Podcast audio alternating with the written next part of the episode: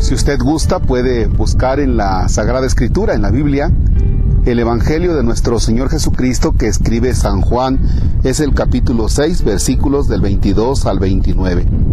Nos encontramos en el lunes 19 de abril. En el nombre del Padre, y del Hijo, y del Espíritu Santo.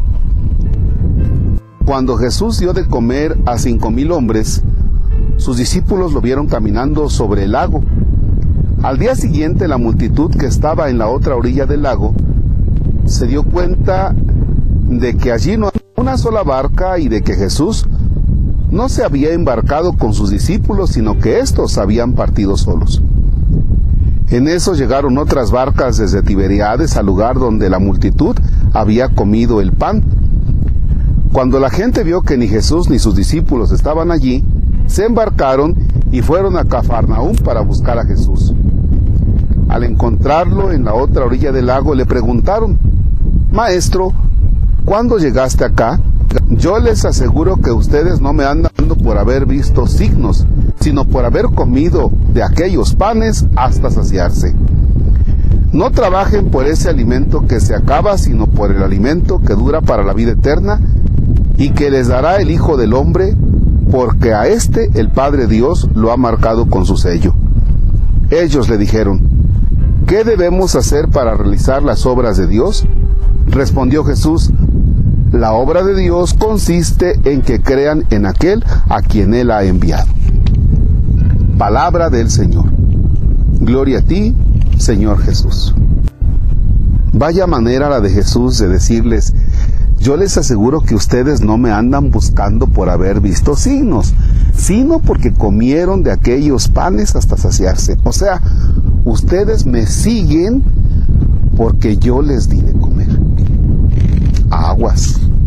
Aguas cuando nosotros seguimos a una persona porque nos da. ¿eh? Porque nos da. Perdónenme lo que voy a decir, pero muchas veces las personas en el momento de que son mm, elecciones de cualquier tipo, dicen, ah, yo sí voy a apoyar a aquel candidato porque aquel, cuando estamos en tal lugar, nos lleva cervezas. Como si eso fuera realmente trascendente. Ah, es que aquel sí nos da. Y por eso tenemos un México como lo tenemos. ¿eh? Porque no le pensamos muy bien. Si Jesús hubiera sido político, no, pues ahí hace otra multiplicación no de panes, unas cuantas despensas, pero, pero buenas vaya. Y fíjense cómo Jesús es claro, cómo Jesús no utiliza a la persona. A Jesús le interesa a la persona y se los dice claramente. Ustedes me andan buscando por esto. Pero ya, ya con eso paro, porque no quiero meterme en estas cosas. Sé que a más de uno le va a molestar mi comentario. Sin modo, buen provecho. Pero, fíjense bien, la, segunda parte. No trabajen, dice, por el alimento ese que se acaba. Trabajen por el alimento que no se acaba, por el alimento que dura para la vida eterna.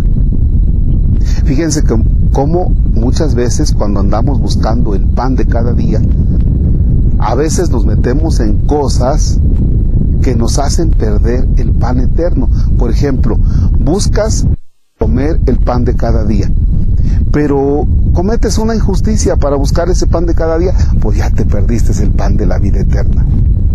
Y es lo que nos dice Jesús, no trabajes tanto por el pan de aquí, el que se acaba, frijoles, tortillas, huevo, lo que sea. Dice, trabaja también por el pan que da vida eterna.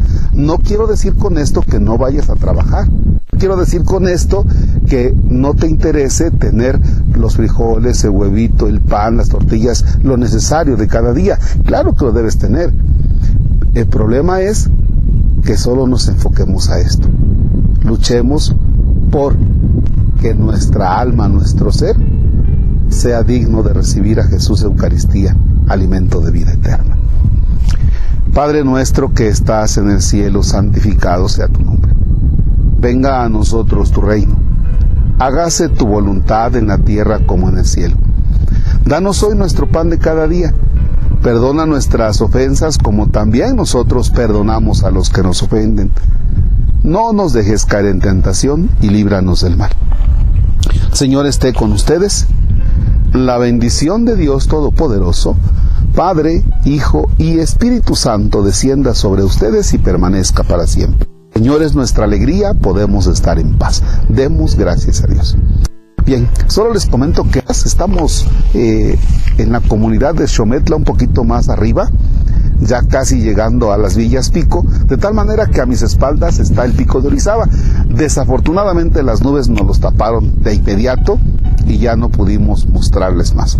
Sin embargo, también a mis espaldas y durante toda esta zona vemos la gran deforestación. Bronca, bronca que nos estamos echando. ¿Ya? Y es algo que no ponemos atención. Excelente jornada.